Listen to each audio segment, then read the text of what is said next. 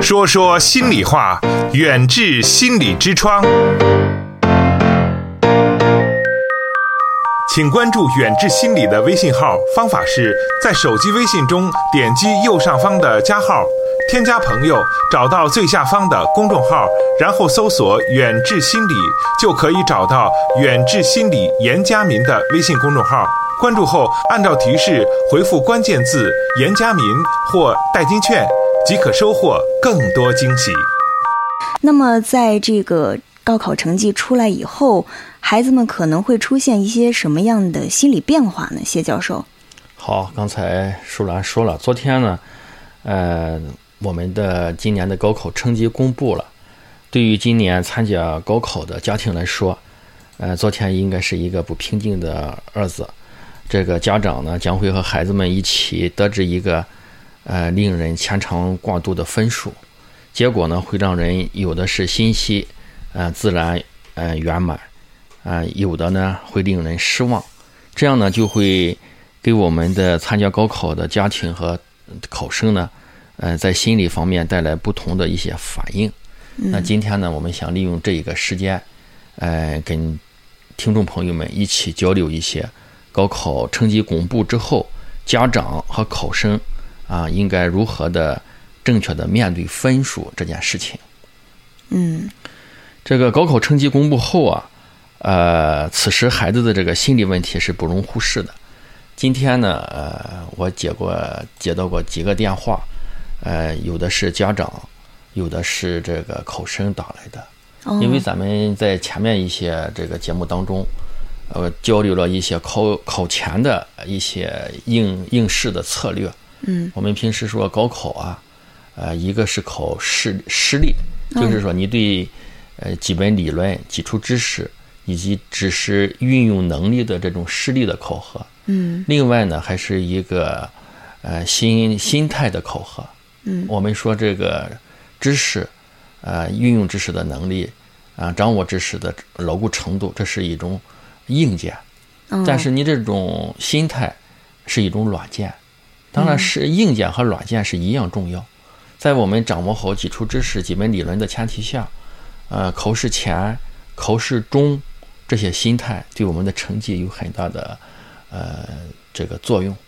好的心态能够考出好的心态，呃，考好的好的成绩。成绩对这对嗯一个我们是呃不容怀疑。那么今天我想跟大家一块谈的就是考试后的心态。嗯，这不是成绩来了吗？对，呃，您那个对这个成绩怎么来看待？你像今天我接的这个家长的电话，他就是说对孩子考出这样的成绩，呃，不满意。呃，刚才舒兰讲了，不嗯不论怎么呃讲啊，这个成绩怎么样，毕竟孩子奋战了三年啊，付出了很多啊，我们应该呃学从家长的这个角度呢，学会接纳孩子的这种成绩。嗯当然了，您即使是做的再好，也难免会出现一些心理的一些问题。往往在这个出成绩后，这个七月底，呃六月底七月初的这个时间，我们的咨询门诊也会接待，呃一些因为高考成绩而引起的亲子关系，呃家长的问题，或者是这个考生的问题的一些咨询。嗯今天呢，我们就想一块说一下。嗯，这个刚才我说了，这个呃，此时孩子的问题呢，咱们不容忽视。我们平常在这个呃咨询过程当中说叫后高考时代，那咱们前面在考那个高考中、高考前的那种心态，那么现在的后高考时代呢，要面对的是心理考验，并不亚于考前。很多考生呢，在考后，呃，饱受不良情绪的折磨，甚至选择极端的方式，啊、走向了一些我们不愿意去，呃，去去接受的一些现象。嗯那么这样呢，我们这个心理专家呢建议，啊，以下四种典型的心理状况呢，需要我们的家长格外的关注。啊，哦我们一块说一下。嗯第一种呢，就是说悲观绝望，这类考生呢，对于高考后，呃，未来的人生感到一种绝望，有可能出现极端行为，选择伤害自己，甚至是呃有些那个自杀的这种倾向。当然，这种是比较严重的。嗯对于这种情况呢，呃，咱们如何调试？咱们出现这样的悲观的、呃绝望的这种心心理现象，那么咱们怎么去调试呢？我想应该是从这样两个方面。第一个方面呢，就是考分公布的，在这个时候呢，咱们家长要及时的发现这种异常的信号。嗯比如说咱们考生不是昨天，哎，知道这个成绩了吗？如果我们我们说这个成绩的发挥有超常发挥，嗯这种呢，我们一般说是在百分之十五到二十左右。哦但是正常的发挥就是我们考出真实的成绩。还有一个就，呃，发挥失常，嗯超常我们都希望有，但是在百分之十五左右。发挥失常的这一种在百分之三十左右，也就是说我们平时一模、二模在模拟考试的时候啊，平常的这个排名次的排列都是比较好的。但是这个一到高考的时候，有的时候就二三十分左右的这种发挥的失常。嗯那当这种情况出现，加上我们的这种人格特质、性格的因素呢，就往往会出现刚才我说的这种悲观、绝望的这种心理状态。那么，我们作为家长，孩子知道这样的分数之后，我们应该注意哪一些异常的信号呢？这种类型的是最容易被家长忽视的、忽略的哈。家长应该及时的发现这些异常的信号。考生啊、在考后呢，往往喜欢睡懒觉来放松。啊，考完试之后啊，得到这个成绩，或者在得到成绩之前，他感到自己考的不是很理想，他就呃这个出现一些睡懒觉、呃懒散、啊成绩出来之后呢，孩子的精精神感到疲惫，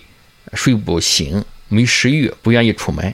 或者是平时很乖的孩子呢，突然开始发脾气，与父母发生一些顶撞，啊，这就不是单纯的一种高考后考得到这个成绩之后的一种休整放松的问题了。在这样的情况下，我们应该及时的啊跟孩子进行沟通。另外呢，如果观察到这些情况之后，我感觉到还是最好的去求助心理医生。嗯现在这样的心理咨询机构，你像咱们淄博市呃原治心理研究所，就是就是积极的为这样的考生服务。如果发发现这样的信号之后呢，可以及时与我们取得联系。嗯，好，您刚才谈到了这个反常的一个情况哈、嗯在前几天呀，我在朋友圈里面也是看到了一个，就是一个初三的一个小姑娘，嗯嗯她在这个，呃，她倒不是高考，她是这个小中考哈，哦，初三，初三的孩子、嗯，嗯就是因为自己这个小中考的成绩不理想，然后就离家出走了。嗯嗯然后，呃，当然了，后面也是大家也是发了这个，呃，可能是已经找到了这个孩子哦哈、哦哦哦，那这个考试成绩不理想，就是对孩子们的这个打击有这么的大吗？谢教授？对，它这里面就存在着一个矛盾问题。这个矛盾怎么去解决？有好多途径。嗯你像刚才你说的这个微信里面传说的这个传播的这个信息呢，它就是采取了离家出走。嗯它这个矛盾的出现呢，我们一般是从这四个方面考虑。一个呢，就是说孩子自身的问题，嗯就是咱们现在不是要强调，呃，对困难、对挫折的这种适应能力吗？嗯当我们遇到一个挫折，有的时候这个我们以前时候讲这个压力，所谓的压力就是压力源对你自身的这种呃接受能力，有的人能承受得了，有的人承受不了，这是与自身的因素有关系。另外，我感觉到一个很主要的原因呢，就是与这个亲子关系。呃，上一次节目那个呃迎春老师嗯讲了那个亲子的这一块，讲得非常好。其实这种情况实际上是对我们这种家庭教育、亲子关系敲了一个警钟。嗯从这个孩子自身的发展这个角度来讲，有的时候我在思索，呃，离家出走不见得完全是一件不好的事情，嗯因为他到了无法再去化解这对亲子关系出现的这矛盾，他只用、只有用这种方式来平衡自己的内心。当然，他这个孩子一般这个出走的这孩子嘛，年龄比较小，十三到十五十五岁左右这个比较多，他们的心智还不到不够成熟。他往往我们担心的是离家出走之后会带对他自身的安全带来一些呃我们担心的事情。嗯，刚才说这是自身的因素和这个家庭教育，另外与学校这这个这个教育也有一些关系。嗯那现在我们学校都配备这个心理咨询机构，对孩子出现的这个心理问题呢进行及时的疏导。嗯，另外呢，你像我们虽然在提倡素质教育，但是高考这个智慧棒没有改革之后呢，没有改革之前呢，咱们还是要通过考试成绩来衡量一个教学啊。你甭管你是这个压力下出成绩，还是靠素质教育下出成绩。当然这，这这两种情况都会出很好的成绩。今天我们在一个讲座当中，呃，王吉胜教授，这是研究高考的一个呃专家，他谈到，你像我们，嗯、呃，中国人民大学，呃，附属中学，嗯他采取的就是比较好的这种素质教育。嗯呃，据他讲呢，他专门研究啊，就是说下午呢，这个学生三点就放学。那么三点放学，那咱们有的时候中学晚上还有晚自习，甚至是到晚上很晚了才能放学。那那你三点放学，你怎么来保证这个教学质量成绩呢？嗯他讲了，就是说虽然学生放假了，给了学生呃放学了，给了学生一些这种呃比较松散的自由去呃学习、自觉学习的这种自学的能力的培养，但是老师在为了提高这个学生成绩方面付出了很多。他说了一句话，我对我的启迪和感受，呃，这个感也很感动。他说，老师要把布置给学生的这个题目都预先做一遍。本来能布置十道题，但是老师在做的时候发现这十道题实际上就是三种类型，嗯他就取了三道题，把那个类型做一每种类型做一道，这样就是在我们重复的写作业来巩固的这个过程当中做了一个简简化，嗯哦，这样老师费功夫了，但是学生他减轻了负担，嗯，然后他用过多的时间去做一些所谓的我们的综合素质的开发，他们的成绩，呃是很好的，这是通过素质教育。嗯另外，他还举了一个例子，就是衡水高中，嗯，他完全是那种在压力下，他描述了那个去这个食堂吃饭的时候，那个学生的压力有多大，说是跑步去吃饭，哦吃完了饭以后跑步进 教室，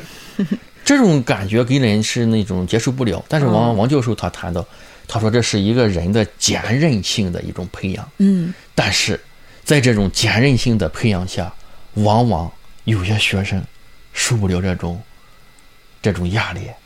就是感觉有点虐，对呀、所以说他有的时候这种这种教育这个模式下，嗯呃，我们的孩子受不了，就是接受不了这种压力，他就会出现逃避行为。哦实际上，离家出走就是对我们现状的一种逃避，嗯啊，想离开这种环境，让自己的心情舒畅。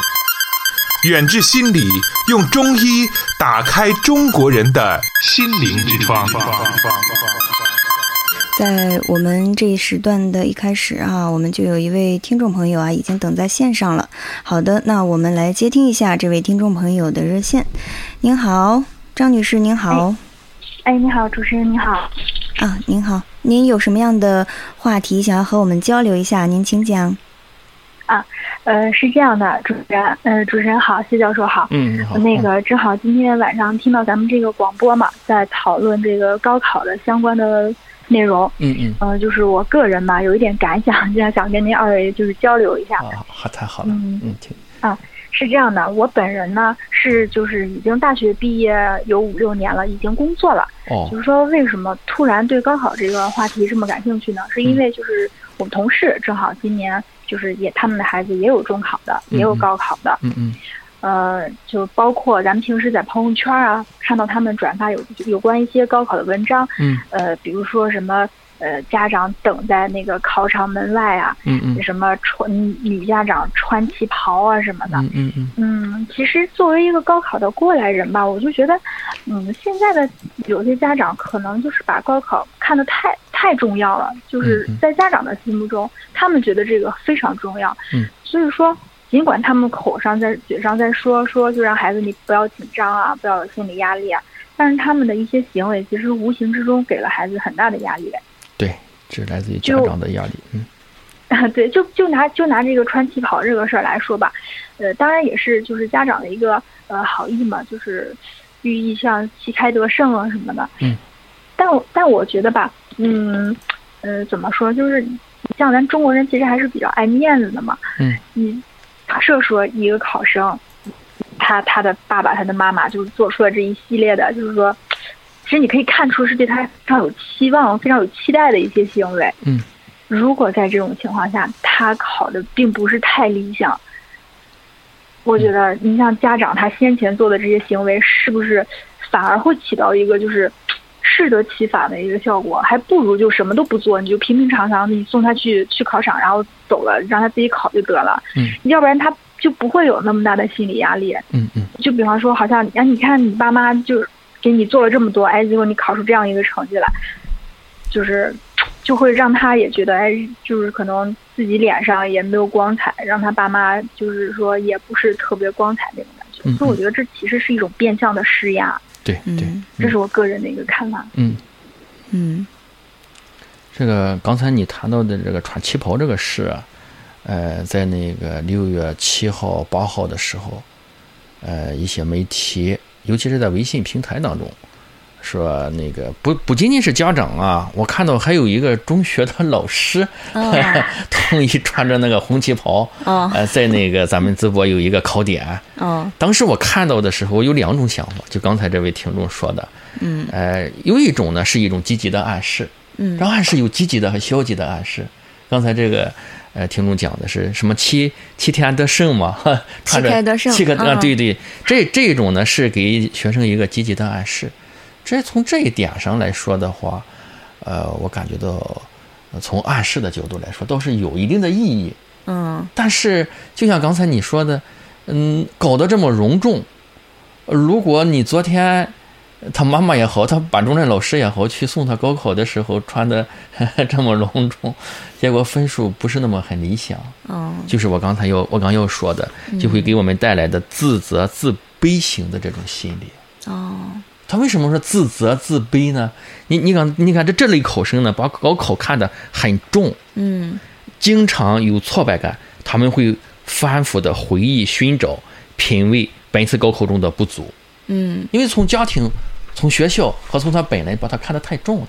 有点积极的暗示的一面，但是这一块的那种挫败感，咱们说期望越高，挫败感失望越越越大。就是在这个地方，你太好了，你你你观察的，我每年高考的时候，我跟你讲啊，呃，虽然高考，呃，孩子高考也毕业了，大学啊，我给咱我们高考也这么多年了，每当这两天的时候，我都会在那么咱们我们附近的那个高考点去转转悠悠看看，哦 还真的是你发，还是真的很关注这个事情，嗯，还是因会为有当一年些就是嗯对，因为当年当年我高考的时候，就是那时候其实，呃，虽然说家长好像也挺紧张的，但是嗯他们也没有什么特别的行为，就是把把我送到考场，然后你进去考试吧，然后他们就该怎么上班怎么上班，对吧？对对，不会说你在门外一等三三个小时啊那样。其实我觉得孩子心里应该，他如果真是家长在外边等的话，应该挺心理压力，应该会更大。对呀、这就给无形之中给孩子施加压力。我们有时候家长的角色要帮忙不添乱，实际上他这种帮忙有一些添乱，是他本身做的时候就没有一种自自这个自信心，就是那种自自信心不够，他才用这种方式表达。哦他越表达的东西，就是他越不具备。 嗯，我不知道我这样理解合适不合适。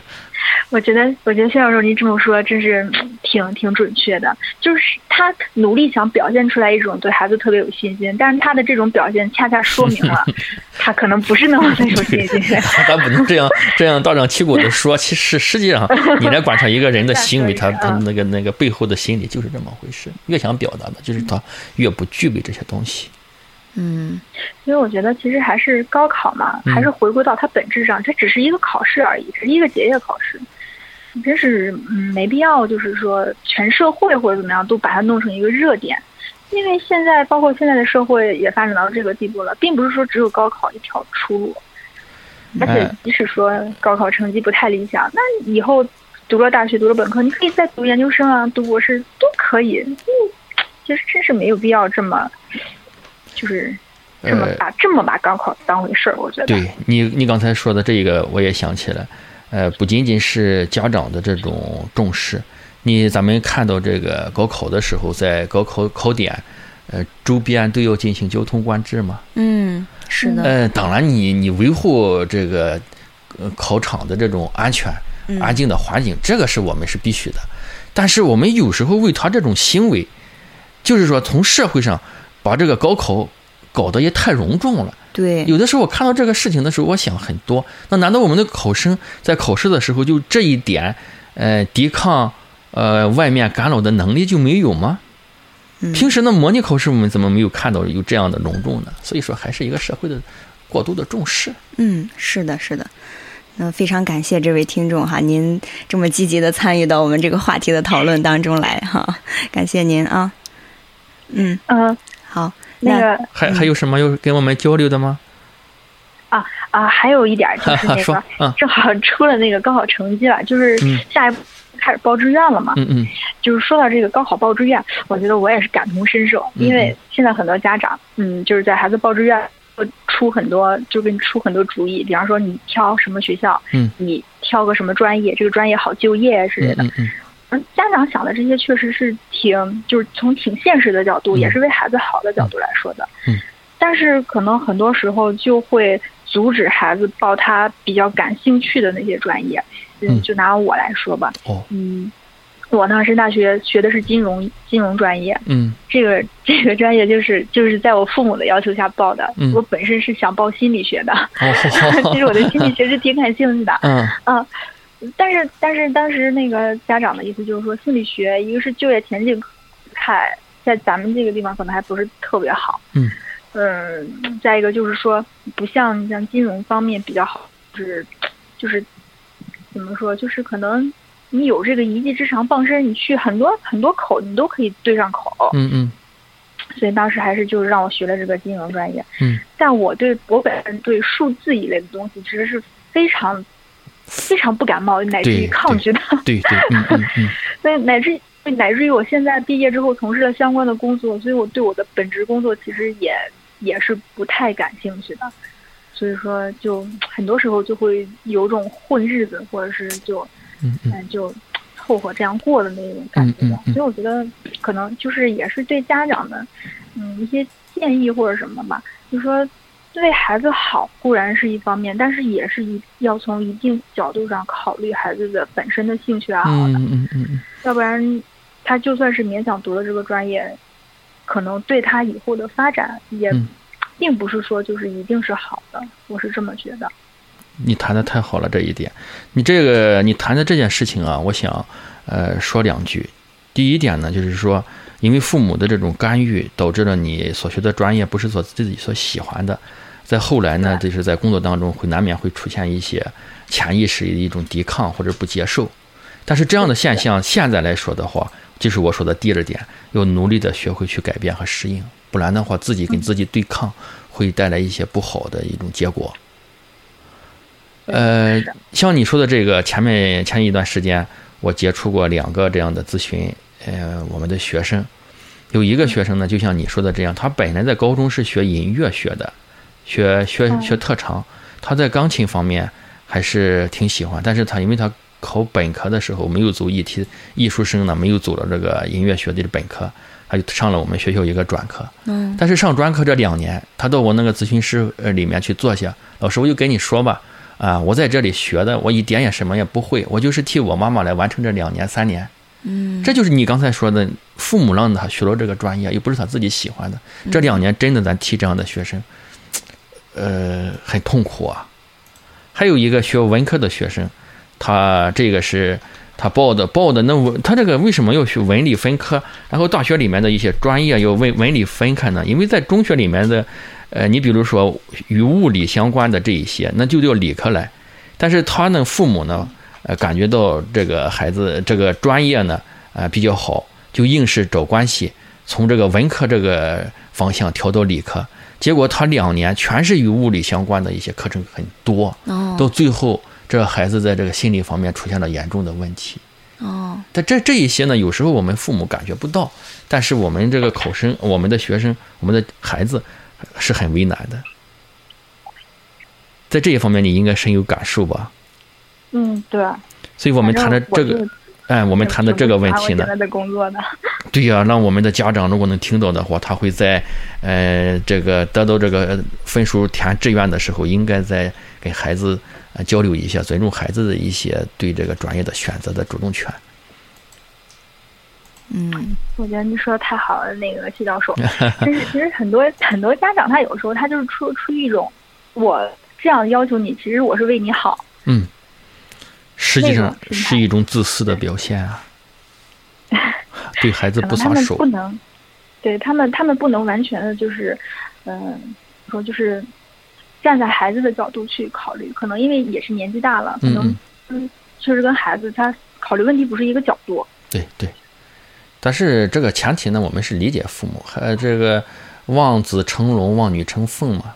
但是这个时候，如果我们在跟家长交流的话，如果有家长在听我们的节目的时候，我以前也说过，父母呢要学会优雅的转身，让孩子在一种合适的情况下分离出去，分离的越早，成长的越快。嗯，远志心理健康服务包括中西医结合的心理诊治和咨询，大中小学生的心理健康辅导，国家心理咨询师、中医心理师培训和心理健康讲座。听众朋友，远志心理用中医打开中国人的心灵之窗。本期节目就到这里，我们下期再见。